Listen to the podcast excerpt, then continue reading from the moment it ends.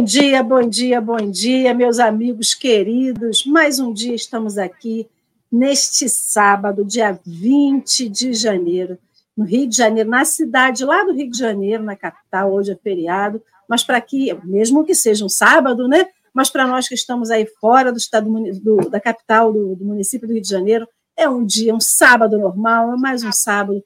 Aqui, né, a gente estava com um alerta laranja de tempestade mas a tempestade levou-lhe uma volta do sol e ele apareceu, lindo, faceiro, iluminante, está assim prometendo um dia de muito calor, de muita praia, no nosso caso aqui, e de muita possibilidade para cada um de nós, né? Então, sejam todos muito bem-vindos a mais um Café com Evangelho. É uma alegria a gente estar aqui e olhar cada um de vocês que vão chegando, já vão dando seu bom dia para a gente que já vão deixando aqui os seus melhores, suas melhores energias, né? A Cris já chegou, a Rejane também, a Lídia, fora o povo que chegou primeiro aqui, pegou a chave do café aqui hoje, 4h20 da manhã, Paty já estava dando a, abrindo o chat, a Marlene Madeira também, Sueli, a Sônia Centeno, seu Jorge Miyashiro veio e junto com ele veio a Consuelo,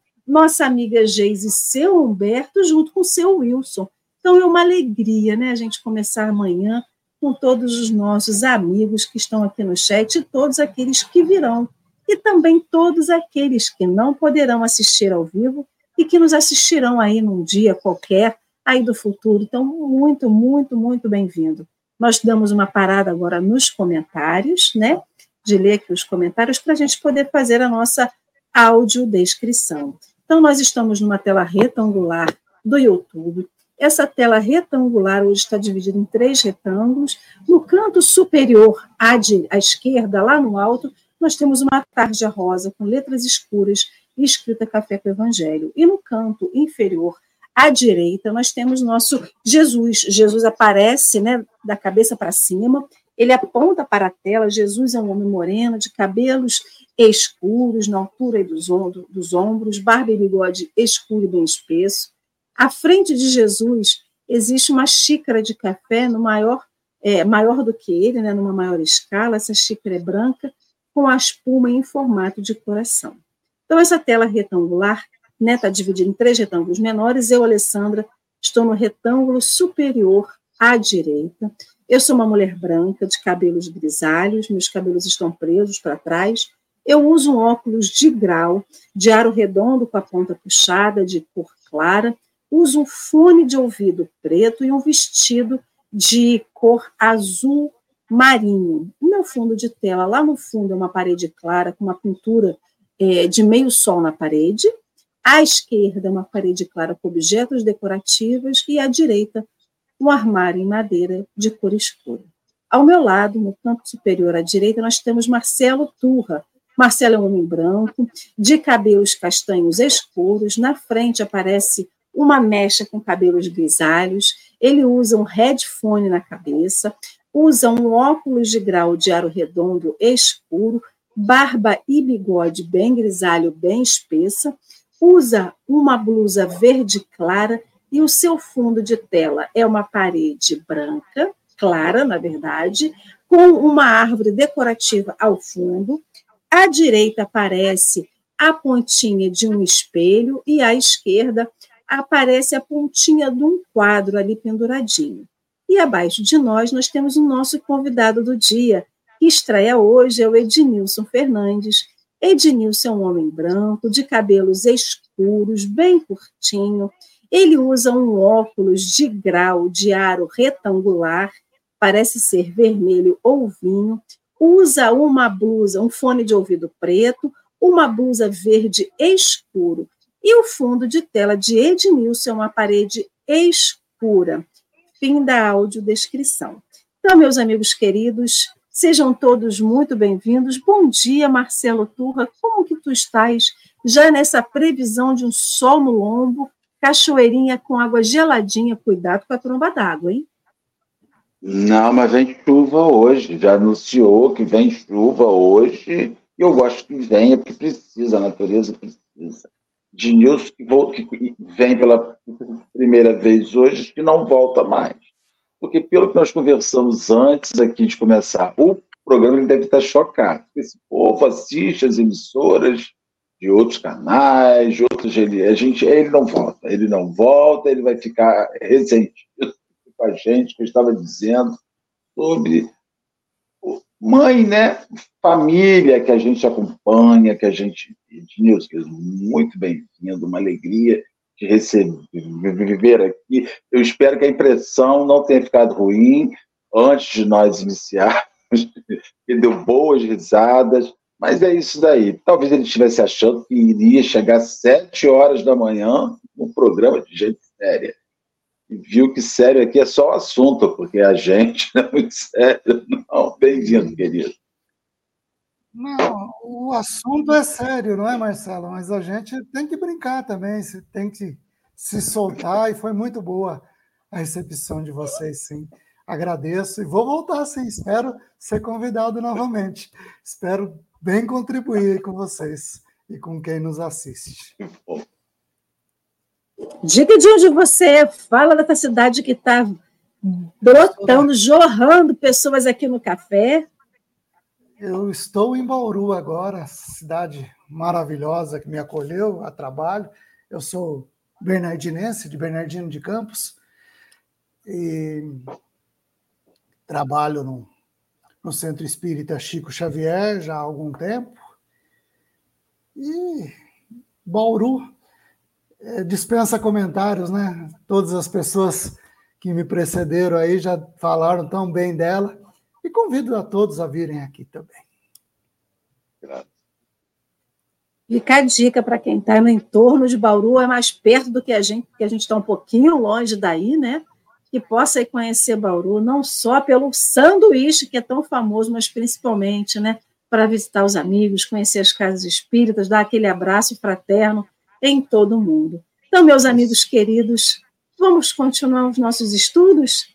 Então, para quem está chegando é a primeira vez, ou para quem está aí, e né, a gente só fazendo essa, relembrando, nós estamos estudando o Ato dos Apóstolos, através dos comentários de Emmanuel. Então, no dia de hoje, nós vamos estudar, né, estamos já estudando a conversão do, do procônsul Sérgio Paulo, a mudança no nome de Saulo, né, então, a gente está estudando um pedaço do livro Paulo Estevam.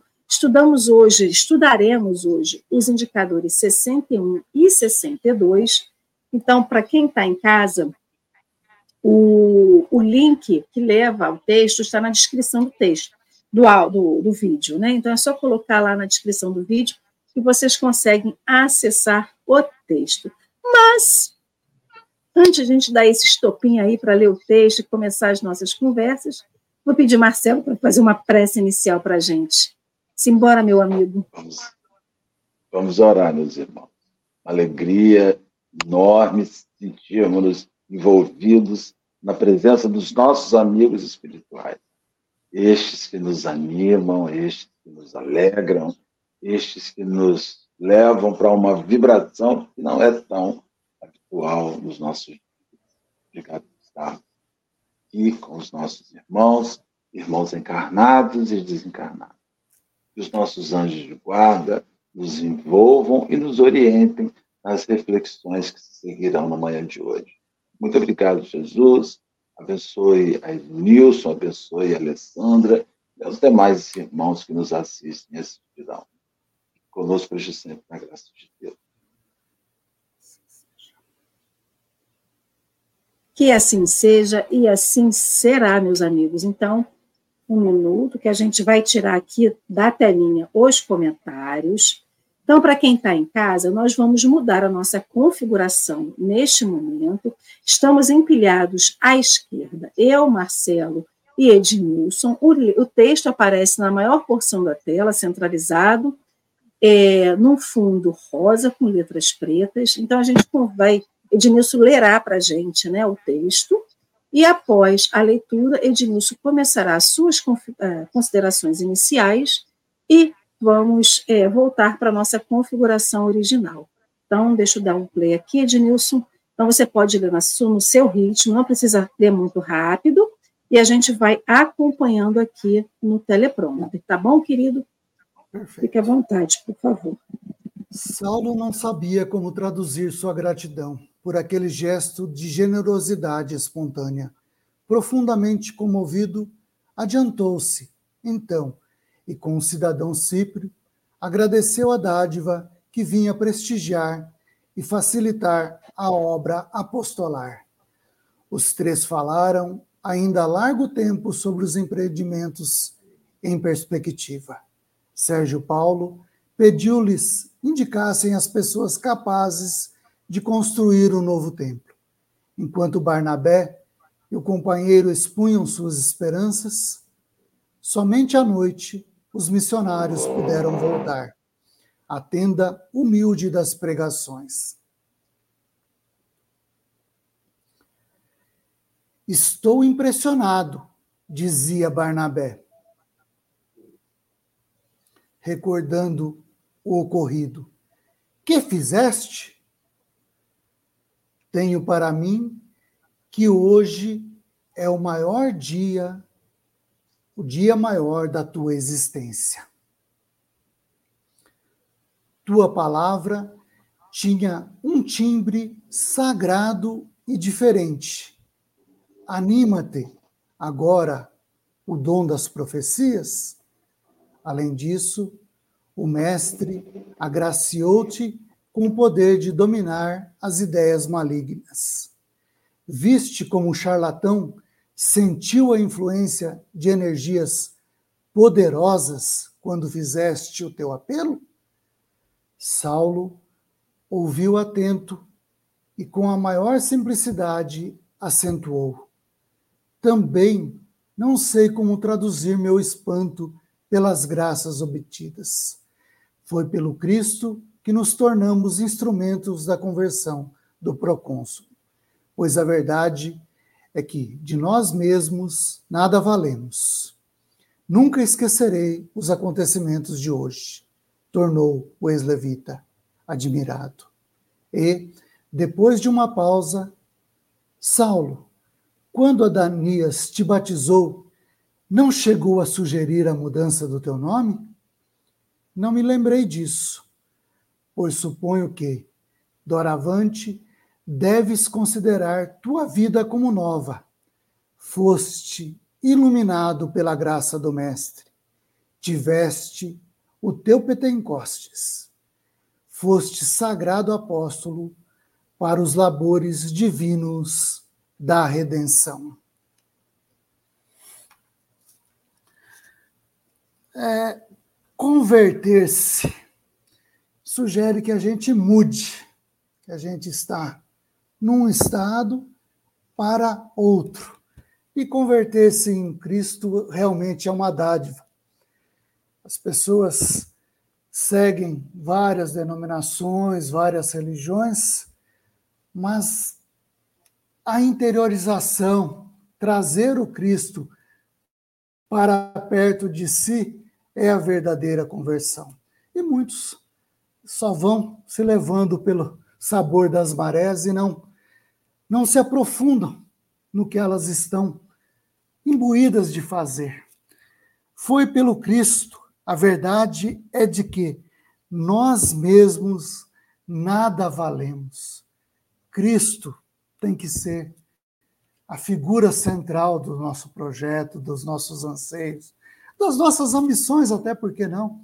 Se nós queremos que as coisas sejam melhores ao nosso redor, a gente tem que ter o amor de Cristo em nós para propagar aos outros. Se a gente está só com a nossa vaidade, com o nosso orgulho, a gente é vazio, a gente não vai chegar em lugar nenhum. A gente precisa estar com o Cristo à nossa frente, à nossa tomada a dianteira nossa mesmo, seguir os exemplos dele, o nosso modelo e guia, como nós falamos em muitos lugares ali, para nós termos a vida nova e levarmos vida nova às pessoas que nos rodeiam. É fácil falar que estamos com Cristo e não fazemos também vida nova, não fazemos obras novas, não temos é, projetos novos para. Se o Cristo, que hoje está conosco, se estivesse encarnado, o que faria? E nós que falamos que estamos com Ele, o que estamos fazendo? Ali, ele está se convertendo, ele está mudando todas as práticas anteriores dele. Está realmente preparado para essas novas mudanças. Ele internalizou o Cristo nele mesmo. Ele é um iluminado pela graça do, né, do Mestre. Que nós também possamos ter essa iluminação. Muitas vezes essas intuições chegam e a gente se faz de ouvidos moucos, não é? Não damos atenção àquilo que é para a gente fazer. Está ali, está mastigadinho. Aí, eu não ouço as intuições. Tudo bem? E aqueles nossos irmãos se aproximam, que ouviram as intuições e nos falam, e nós também fazemos que não ouvimos. E tem tanto a fazer, a ser feito ainda. Converter-se não é só dizer que tem um nome, que é adepto de tal ou qual denominação. É pôr-se a serviço para que as obras realmente se realizem. E há muito ainda a ser feito. Eu acho que era isso. A gente não tem a pretensão aqui de ser palestra mesmo, né? de ter poucas palavras para que a gente consiga pensar sobre isso. Agora é com vocês e vão aí me cutucando também. Eu não sou de falar muito, mas gosto de dar conversa, que eu gosto que as pessoas também dialoguem, né? Que aquelas pessoas bem egoístas que falam, só ele quer aparecer, quer falar. Não, aqui é para a gente trocar esses conhecimentos. Eu acho que é essa a intenção do Café com o Evangelho. Não é? Com certeza. E, e uma conversão gera uma igreja, né? Isso é um, um, um momento muito especial que está acontecendo aí. Uma conversão que gera um, um, grupo, porque era um homem influente, o, o, o Procónsul, né? ele era um homem influente, ele era um homem de recursos, e logo assim a, a, a conversão ele já solicita o envio de pessoas que eles indicassem, né, para que se fizesse a obra da igreja. E, e Barnabé e Saulo estão ali de cara, assim, poxa, olha só, viemos aqui, fizemos um, um serviço e, e não esperávamos esse fim, mas aconteceu esse fim. Então, isso é uma coisa que já me chama a, a, a atenção. Ednilson, é que, Alessandra, é que às vezes a gente faz uma coisa para um fim, e se aquilo envolve bem, o fim superior é além das nossas expectativas. Eu me lembro de uma, uma historinha de um construtor que trabalhou muitos anos para uma empresa, fazendo sempre residências maravilhosas, casas maravilhosas. Ele era o construtor daquelas casas. Um dia ele chega para o chefe e diz assim: é, eu vou encerrar o meu ofício e vou, já está na época de eu, de eu ter a minha aposentadoria. E ele então disse que ia se aposentar depois de muitos anos trabalhando. O chefe então diz assim: então tá bom, mas antes de você se aposentar, eu vou te pedir que você faça a última casa. Ele ficou aborrecido, porque ele falou: poxa, já tem anos que eu sirvo e ele ainda quer de mim a última casa. E assim, ele fez, mas fez a última aborrecido, fez a última irritado, fez a última com, com raiva, fez uma casa ruim, fez um, um, uma casa com, com com erros, com aparência ruim. E quando ele finalizou, falou: graças a Deus, agora eu estou livre. Pegou a chave da casa e deu ao patrão. Isso aqui, ó, a minha última casa feita. O patrão apanha a chave, ele devolve e diz: Pois essa é sua, é de presente. É, a empresa quer te oferecer isso de presente. Então, o sujeito leva uma vida fazendo uma coisa de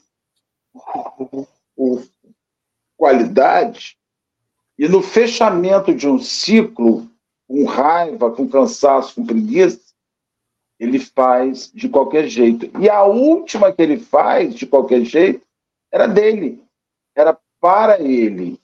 Então eu vejo que toda vez que nós tivermos oportunidade de fazermos o bem, toda vez que nós formos nos encontrar com um propósito da vida, toda vez que nós formos nos encontrar com o Sérgio Paulo da vida, é faz o melhor. Toda vez que for se encontrar com o Ednilson, faça o melhor. Toda vez que for se encontrar com o Marcelo e com a Alessandra, faz o seu melhor. Porque você não sabe o que vem dali. Você não sabe o que volta dali. Então, eles foram fazer uma visita, foram levar uma bênção para aquele homem, e no final saíram abençoados com uma edificação. Um, um, um, e ali surge a primeira igreja que foi iniciada por, por Paulo, das muitas outras que viriam. Então, isso para mim fica a lição: não pode haver relaxamento. Não dá para relaxar na obra do bem. Não dá para você dizer que ah, hoje está tranquilo, a gente vê muito isso, gente. Claro que em Bauru não se vê isso, né? Mas em Cabo Frio vê-se muito. Mas também não se vê isso em Rio das Ostras, também não se vê isso em Búzios, no centro, que a minha amiga Luísa Helena trabalha, mas em Cabo Frio é direto. Você chega num dia de serviço na casa espírita, aí o companheiro diz para você assim: Ó, oh, se precisar de alguém aí no. Me chama, tá? Que eu vou. Quer dizer, a pessoa ela tem um comportamento que ela não compreendeu que ela foi ali para fazer aquilo. Não é se precisar. É o, é o ofício dela, a não ser que ela esteja em necessidade. É outra situação. É, não é se precisar. Quando você entra numa instituição espírita, não é se precisar, me chama. É, eu estou aqui para trabalhar e eu vou trabalhar em qualquer lugar. Vou fazer dessa instituição hoje o meu melhor momento. Então a gente vê que as pessoas pegam momentos sublimes, momentos sublimes e lidam com esses momentos sublimes como se fossem mais um. Saulo e Barnabé não lidaram aquele momento com, com o Procônsul era sublime. E da sublimidade que você age em momentos especiais, todos os momentos são especiais. Também descobri isso na vida. Todos os momentos vão te render alguma coisa. Vem as transformações, vem exemplos maravilhosos. Então, assim, não tem esse negócio de ah, isso é maior, isso é menor. Você não sabe. Em cada história que a gente ouve, que a gente fica assim, meu Deus do céu, como é que é possível que de lugar nenhum saia uma coisa tão grande? Pois é, é Deus agindo. Alessandra, você é dessas. Marcelo, acho que a gente é desse tudo quanto é coisa da nossa vida, né? Agora, acho que a pergunta para mim é assim: quanto você quer deixar de ser dessa. Porque a gente vai se reconhecendo, né? E a gente vai reconhecendo as saulices que a gente vai fazendo durante a vida. E agora a gente não pode nem dizer que faz mais saulice, porque ele já está no momento em que a gente não está mais acompanhando ele. Ele está migrando, ele está mudando de nome para exemplificar, para mostrar bem esse, essa separação né, entre o antes e o depois, e, e é muito nítido isso. Mas enquanto você falava, a gente vai lembrando na nossa vida, na nossa história, o que aconteceu conosco, o que aconteceu com pessoas muito próximas a, a nós. Desculpa. Situações em que a gente faz o bem querendo algo em troca. A gente faz as, quer escolher as coisas e quer escolher as coisas que a gente vai ter alguma coisa em troca. E o muito curioso é que essa passagem exemplifica, exemplifica para mim, justamente uma situação que acontece com Barnabé, com Saulo e com o Procônsul, eles vão lá sem saber o que era para fazer, num convite um pouquinho mais enérgico, ou seja, um pouquinho mais contundente, que não era um convite, era um chamado, era uma ordem de um governador, mas também uma ordem de Deus, né? Vá lá e ajuda. Assim, eles não, eles não sabiam o que, que eles iam encontrar. Aí encontram um homem doente que pede ajuda, encontram um outro homem que tentava ajudar, mas não estava fazendo muito bem isso, que recebia em troca, e ele vai com o seu poder, né? E a gente não chegou nem no momento da cura do procônsul. A gente só chegou no momento em que o procônsul se converteu ao Cristo, porque ele acredita em todo aquele discurso, né? Em toda aquela aquela aquelas palavras que brotam de Saulo e que são iluminadas. Então a gente vê um homem, um, um homem que é Saulo, fazendo bem sem olhar a quem e sem saber se ia ter. Se, ele nem sabia se ia conseguir sair vivo daquela casa. Porque se ele era um governador de Roma e Roma perseguia os cristãos, como que eu sairia dessa casa? Será que vão me jogar os leões? Será que vão me matar? Será que me jogar para fora da cidade? Então ele não tinha noção nenhuma de futuro. Ele não sabia. Ele só sabia que ele estava ali naquele presente e que ele estava tendo uma orientação espiritual para falar o que ele falou e para ele poder exercer o bem. Então, ele não tinha noção de todo o bem que estava envolvendo o Procônsul naquele momento, quando ele recorda né, aquela viagem no navio em que Estevão o ajuda. Então, assim, o quanto que a gente, através das nossas palavras, a gente faz o bem ao outro e que não tem noção, mas que a gente também não espere nada em troca, porque ele não foi lá com o objetivo de ter esse retorno. E quando o procônsul chega e fala assim, tá, eu acredito no que você me diz e eu quero te ajudar, como é que eu posso ajudar? Então, isso é surpresa para eles, do tipo assim, a gente não veio para cá para isso, mas já que você me oferece, a gente precisa de ajuda.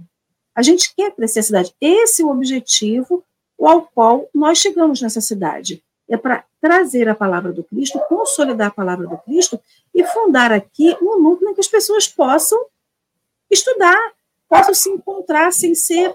É, parece que está fugindo da polícia, né? E aí eu fico pensando, imagina quando a doutrina espírita chegou no Brasil, vinda de um país estrangeiro, lá em 1800 e pouco, o quanto foi difícil, depois de algum tempo em que as casas espíritas foram se consolidando, para burlar, não burlar não, na verdade, a palavra não é essa, mas assim, para as casas espíritas poderem se agrupar, as pessoas poderem se agrupar, exercer a sua doutrina com tranquilidade, mas na segurança de que não seriam atacadas por ter aquela doutrina. Então, era um pouquinho do que Saulo, do que Barnabé e João Marcos foram tentar implantar naquela cidade, né? E aí, muito curioso que tudo isso acontece pela mediunidade de Saulo, que, inspirado né, pela espiritualidade maior, tem aquele discurso, tem aquela palavra totalmente iluminada, e o quanto que Barnabé se surpreende, se surpreende tanto até sugerir a ele a mudança de um nome. Mas o que mais me chamou a atenção é que ele diz assim, né? É, Barnabé fala para ele que está muito surpreso com o que aconteceu com ele, por toda aquela mediunidade, né? E aí Saulo responde para ele: Também não sei como traduzir meu espanto pelas graças obtidas. Foi pelo Cristo que nos tornamos instrumentos da conversão do procônsul, pois a verdade é que de nós mesmos nada valemos. E aí, nessa, nessa onda que a gente vai para a casa espírita, como o Marcelo citou, cada um de nós tem a nossa busca quando vai na casa espírita. É, e muito provavelmente as nossas buscas elas mudam toda vez que a gente vai lá.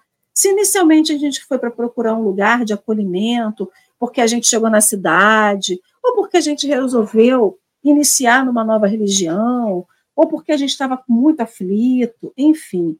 Hoje, quando a gente entra na casa espírita, depois de um tempo que a gente está, a gente tem que se perguntar o que, que eu estou fazendo aqui, o que, que eu estou retornando para essa casa nessa troca de energia em que eu recebo, mas eu também dou, né?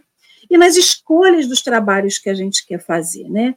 Então, Saulo dá aqui um testemunho de que o trabalho mediúnico que ele desenvolvia era um presente do Cristo, mas era o Cristo, que ele nada queria de retorno daquele trabalho.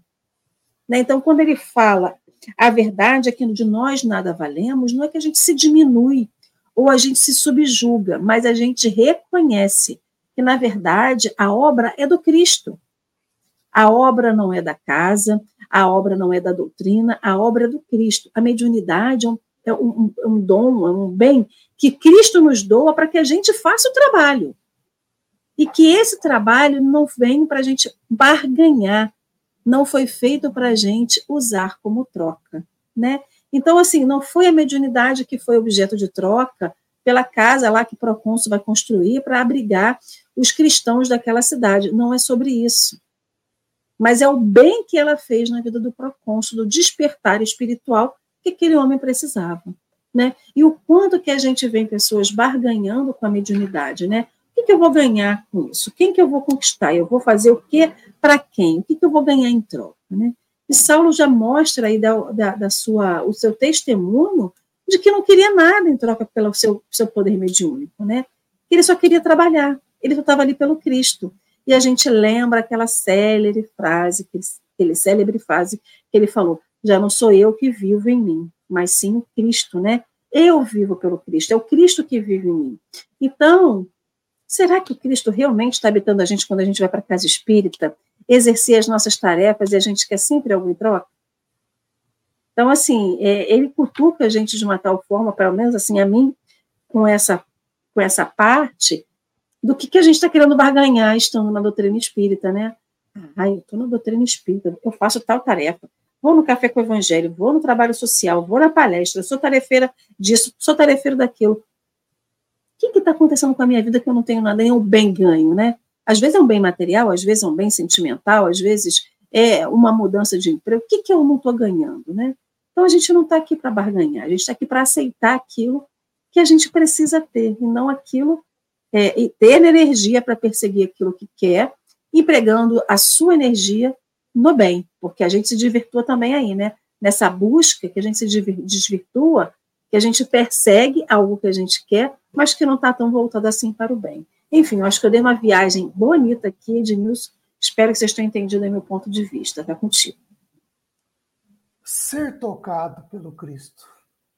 Quantas pessoas que chegam perto da gente também estão nessa ânsia de serem tocadas, de serem mexidas de uma certa forma, saírem da, da inquietação, da acomodação que está lá é por doença, é por isso, por aquilo, ele está indo na casa espírita em busca de algo. Como também o Procon estava precisando da saúde dele ser voltada. Mas não, o Marcelo falou uma coisa muito importante ali: recursos. E você também, de uma forma direta, disse, né?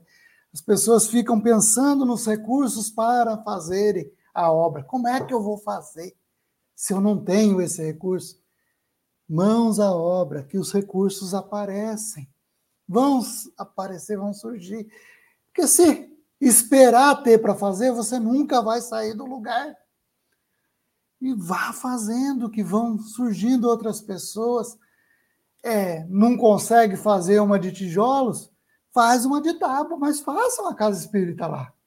Vai acontecer do mesmo jeito. Não importa a aparência do tempo. Se tiver um recurso melhor, beleza. Mas faça com aquilo que você tem. A importância disso, porque as pessoas querem se mostrar grandes. Para quê? Se é pequena. É isso que talvez ele esteja falando ali. Não precisa se mostrar grandioso, que é o Cristo que tem que aparecer. Não é a carcaça ali. Muitas pessoas vão a algumas casas porque está lá bonito, ar-condicionado, isso aquilo. Quem não gosta do conforto, tudo bem. Mas não é esse o importante. O importante mesmo é a vivência, ser tocado, é, não desperdiçar as oportunidades. Estão lá sendo convidados a, a converter, a participar. Né? Não é nem mudar de. Porque são somativas de experiências aí de outra religião. Deixou aquele conhecimento de lado, vai jogar no lixo, não serve para mais nada. Serve muito. Tanto é que o Procônsul aderiu ao novo. Novidade. Muitas vezes a gente repele aquilo que é novo por simples ignorância, que os outros dizem que é ruim. Ah, o Espiritismo é coisa do demônio. Pode ser que ele esteja com alguns que vão lá, mas eu não quero vê-lo. Eu quero ver o Cristo em todos que estão lá. E, como diz os nossos amigos evangélicos, vão expulsar os demônios. É uma forma, por que não? Porque quando você não enxerga, ele não vai estar ali. É um irmão nosso que está precisando dessa melhora. Então, para que demonizar as situações? É tão, tão feio, né? Mais fácil colocar o Cristo lá e tratar como Cristo. Muda, muda a perspectiva, converte, converge para o bem. Só tem ganho nisso ali. Né? Esse é o maior ganho. Não é ir lá barganhar por pequenezas que vão ficar aqui.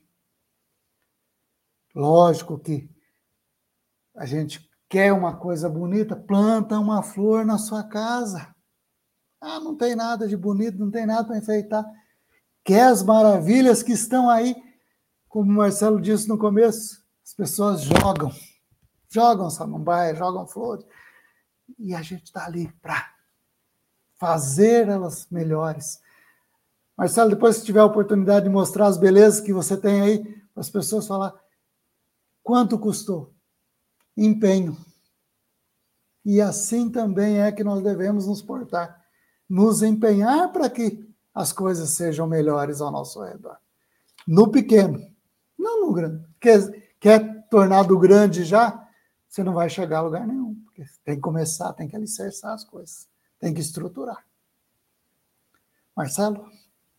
O, o, o meninos, e tem uma coisa, não é, o Sérgio não entra só com recursos, ele se converte e ele comporá o grupo daqueles recursos. Porque aí alguns companheiros assistem isso né, e dizem assim: ah, mas se o Saulo vai lá e faz alguma coisa e ganha recursos no final para a igreja, ele foi remunerado para o ofício. Não, ele não foi remunerado para o ofício. Ele, em primeiro lugar, aquele indivíduo se sentiu é, envolvido por aquelas, aqueles companheiros que foram e resolve usar os seus recursos em favor de uma obra semelhante àquela. E isso eu vou dizer para os companheiros. A gente vê, às vezes, nas casas religiosas, um pudor enorme com o dinheiro. Né? Não que você vai remunerar, não que você vai exigir, não que você vá é, pedir às pessoas para que, o, para que o, o, o alento e o socorro que você dê, elas te remunerem de volta. Mas muitas pessoas só tem, no momento, aquilo para devolver à instituição. Enquanto Ednilson dispõe de horário, de palavra, de instrução, de verbo, de energia, de conhecimento, algumas pessoas que chegam, elas precisam ajudar, elas querem ajudar e elas dispõem só de moeda. Acabou. É daquilo. A gente vê que as casas espíritas, maior, Bem-vindo! A maioria das casas espíritas, a maioria das casas espíritas se inicia de, de, um lote, de um terreno, de uma casinha, e chegou de herança por um, um, um companheiro. É o que as pessoas possuem. E a gente recebe, a gente não gera vínculo de remuneração. Não é uma remuneração. Não é você aplica um passe e ganha um dinheiro.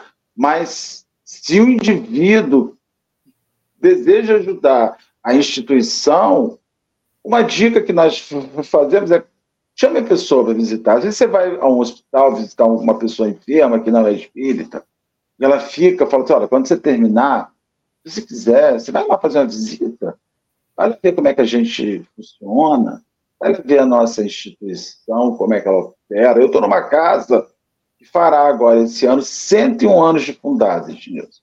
101 anos de fundada. É uma instituição antiga em Cabo Frio. É a segunda instituição mais antiga de Cabo Frio. A, uma, a única instituição acima dela é a católica. Depois é o Trabalhadores de Jesus. Então a gente está sempre chamando as pessoas para que elas vejam a instituição. Né? De que maneira ela está, como ela se desenvolve. Nós, nós damos 100 cestas básicas no mês. Né? Nós somos numa, numa casa que tem 800 metros de área construída, um terreno de 1.200 metros no centro de Cabo Frio. Então, o, o, Trabalhador de Jesus é uma enorme rodoviária, porque entra e sai gente ali o tempo inteiro. E tem gente que chega ali, a, a menina do, do bazar, né, do brechó de roupa ela, nós temos que fazer uma sala à parte só para guardar roupa, pela quantidade de coisa que você recebe. É a maneira que as pessoas oferecem. Uma parte daquelas roupas vão para as pessoas que precisam, e outra parte daquela roupa gera renda para manter a casa. Então, assim, é, é, são os meios. Às vezes a gente tem um, um pudor enorme até um certo orgulho, nós não queremos isso, mas no momento é só isso que eu tenho para te dar. E é, é dinheiro, né?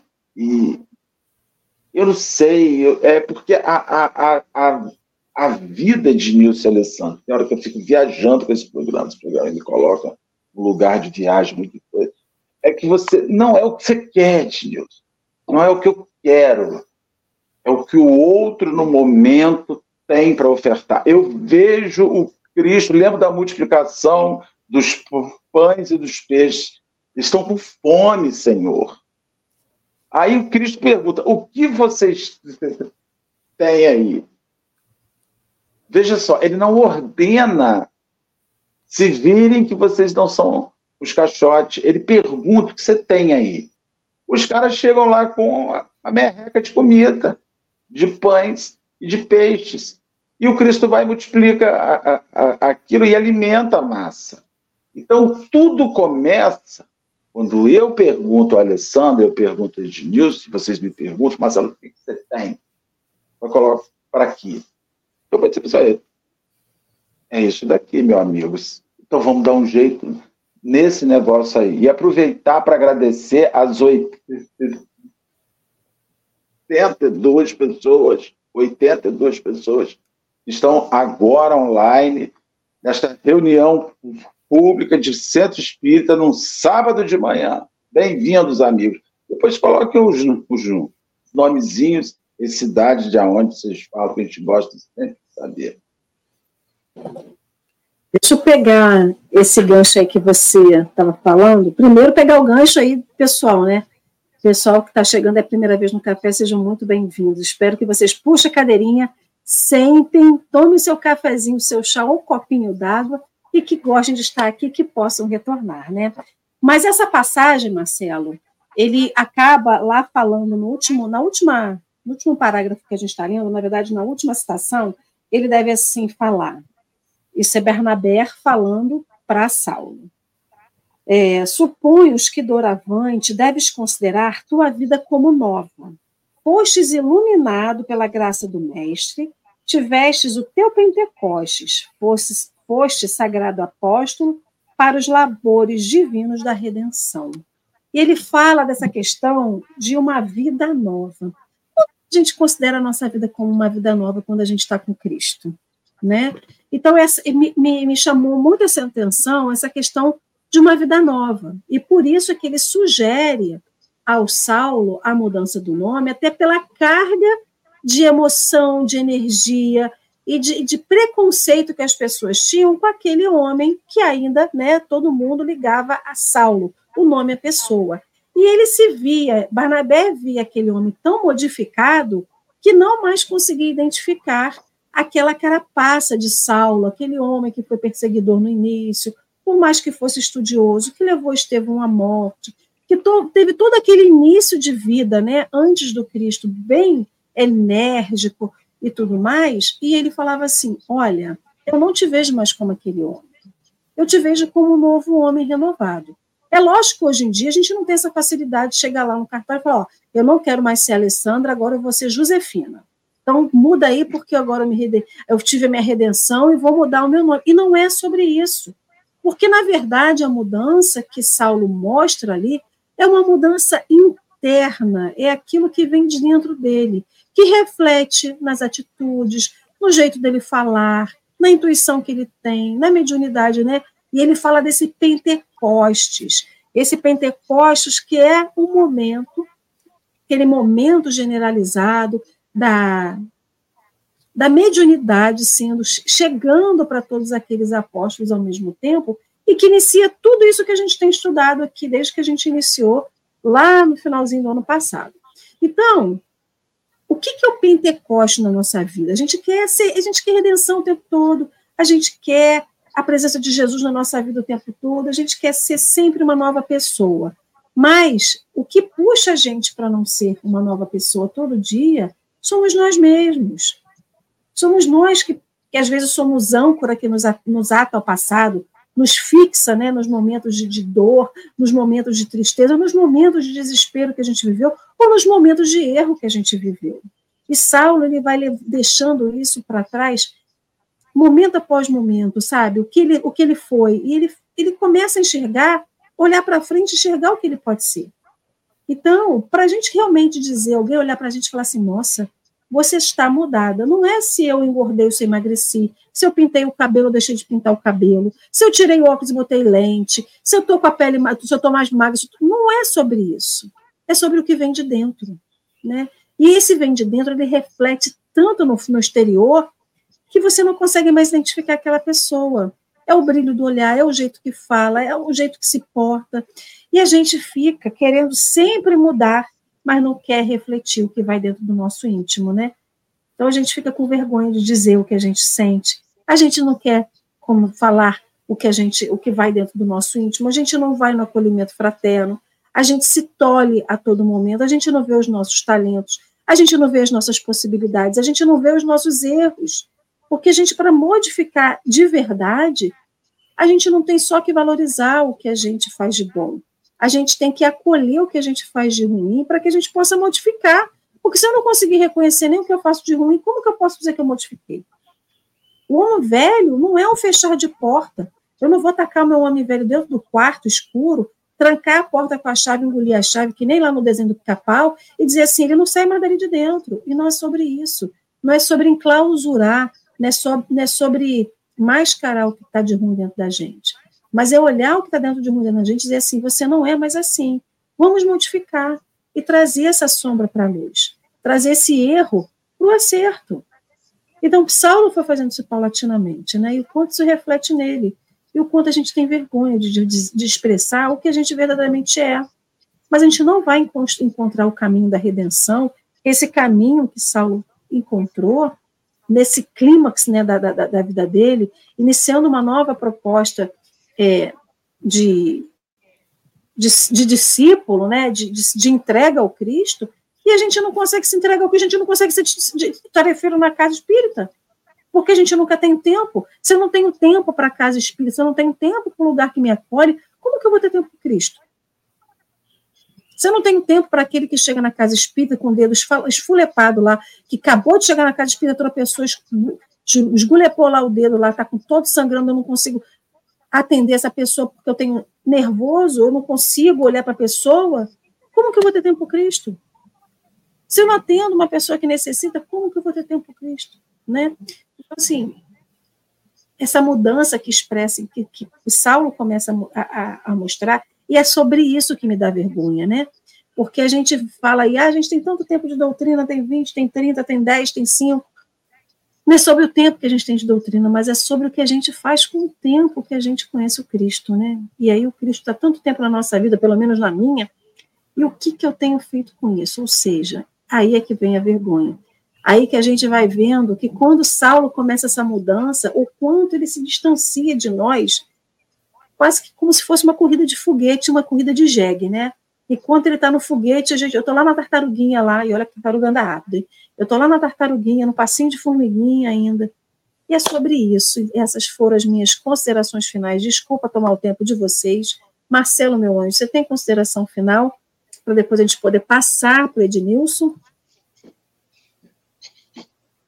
Ai, ai, gente, é, é, esse livro ele mexe profundamente com a gente, porque nada nesse livro é óbvio. Nada, é assim, sabe, Diniz? Nada é óbvio. E aí você descobre que a obra do bem não é óbvia. Nada segue um, uma matemática tão simples, né? como é um negócio, como é, é vender um risole, é vender uma coisa, eu gostaria de, antes de encerrar, eu, eu vou contar uma experiência que eu tive há muitos anos, muitos anos, rapidinha, já contei aqui, mas eu acho que é sempre importante dizer sobre essa questão de nós orar, acharmos um horário para o outro, né, Alessandro? Você estava falando. Uma vez eu fui, fui nos Trabalhadores de Jesus, estava na nossa casa fazendo uma palestra. Eu era muito jovem, tinha uns 30 anos, então já deve estar aí uns 25 anos, estou 55, né? Então, estava eu lá, fui fazer uma palestra do Sermão do Monte. Palestra brilhante, eu estava brilhante, eu, nossa senhora, estava dado, inspiração lá em cima, sentado, o trabalhador de Jesus lotado, como sempre lota. Eu ia ser celebridade naquela noite, estava meu ego lá em cima, entra um bêbado e eu tenho um processo com todos os bêbados vêm em cima de mim. Ednilson, não tem jeito, é da outra vida. Né? Não, nessa eu não bebo, mas na, na outra eu fui dono do botequim. Então, assim, eu era o dono do botequim da outra vida. Né? Não era da fábrica que você tinha dito? Pé sujo. Não, eu era o dono do botequim. Cheguei a essa conclusão, que é o dono do botequim que os caras cima. E aí ele começou a me chamar e eu ia lá e ele queria uma roupa, ele queria uma comidinha, e tinha tudo isso no centro. Ednilson tinha tudo isso no centro. Tinha uma, um, um salgadinho para dar ele na cantina, tinha uma roupinha para dar ele, mas a gente não tem esse tempo. E joga em nome de Jesus que temos um serviço para fazer. Quando ele me chamou pela última vez eu fui com ódio no meu coração, como é que pode, né? Ter ódio para fazer na hora de fazer a palestra. Mas a gente é desses.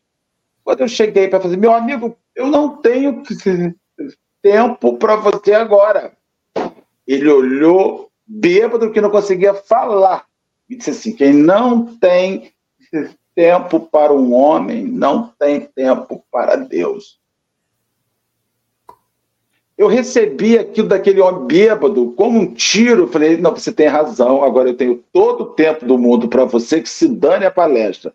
E fui resolver a vida do homem. Desculpas, acomodei ele, e ele assistiu a palestra, e ali eu tive uma das grandes lições da minha vida. Você não pode ter tempo para Deus quando você não consegue um segundo de tempo, um momento de tempo próximo.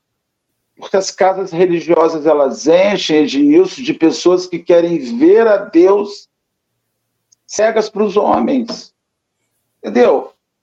Não tá. Então, isso é minha reflexão final. Saulo foi olhar Sérgio lá, ferrado, e Sérgio foi olhar a igreja, e as pessoas vão vendo outras pessoas para que a obra siga. Ednilson, foi uma alegria estar com você, Alessandra. Sempre bom estarmos juntos deixamos você com suas considerações finais, meu amigo. Muito bem-vindo. Tinha, tinha pensado, tinha pensado em tantas coisas aqui.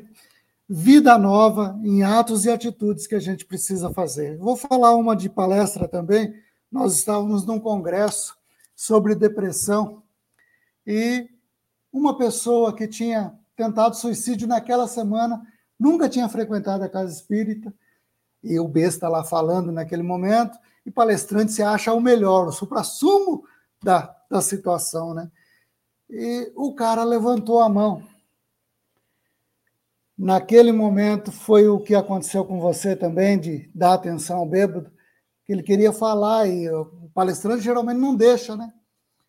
Vem aquela vozinha no seu interior e fala: deixa a pessoa falar. Ele falou e falou melhor do que eu, porque tinha passado pela situação. Era a oportunidade que ele estava precisando. E se eu não deixasse ele falar naquele momento, talvez ele conseguisse ir fazer o, o ato que ele não conseguiu no outro dia, porque eu vim buscar um socorro ali, as pessoas não querem parar para me ouvir. Então, às vezes, a gente precisa se apequenar mesmo ali, deixar os outros manifestarem também, para a gente não desperdiçar as nossas oportunidades de auxílio, aquele toque que precisa. Para, ouve o outro primeiro. No, no atendimento fraterno, as pessoas só querem falar, e é um momento de ouvir. Vocês já falaram tanto isso outros dias aí, que é a lição que as pessoas às vezes não querem ter. Se põe no lugar do outro, tem empatia, para que as coisas se tornem melhores.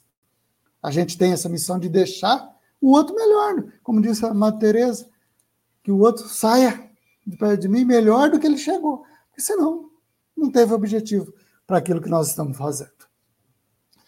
Está no nosso tempo, não é?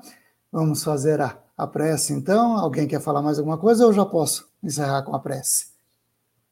A gente só quer te agradecer. A gente só quer te agradecer imensamente por vocês ter aceito o convite. Sua estreia aqui, gente, era a estreia de Ednilson. Esperamos que você possa voltar outras vezes, agradecendo a cada um que esteve aqui no café hoje, até o pessoal que não, né, não é muito comum, não gosta muito de colocar né, o seu comentário aqui, mas sintam-se abraçados, a nossa gratidão imensa. Já chegamos a 80 pessoas ao vivo, 86 pessoas ao vivo aqui conosco. Esse número aumenta depois, né? O pessoal vê muito o café depois que passa. Então, a nossa gratidão também a você que vem depois, que acorda às sete da manhã, né? Num dia de sábado, quando a gente quer descansar um pouquinho mais, mas o importante é isso, é que a palavra do Cristo chegue e, a cada um. E o pessoal de, de Goiânia, né, Alessandro? Goiânia, Recife, Juiz de Fora, Pinda, é, é, tem gente de tudo da canta, companheira que começou hoje de manhã falando sobre a Espanha,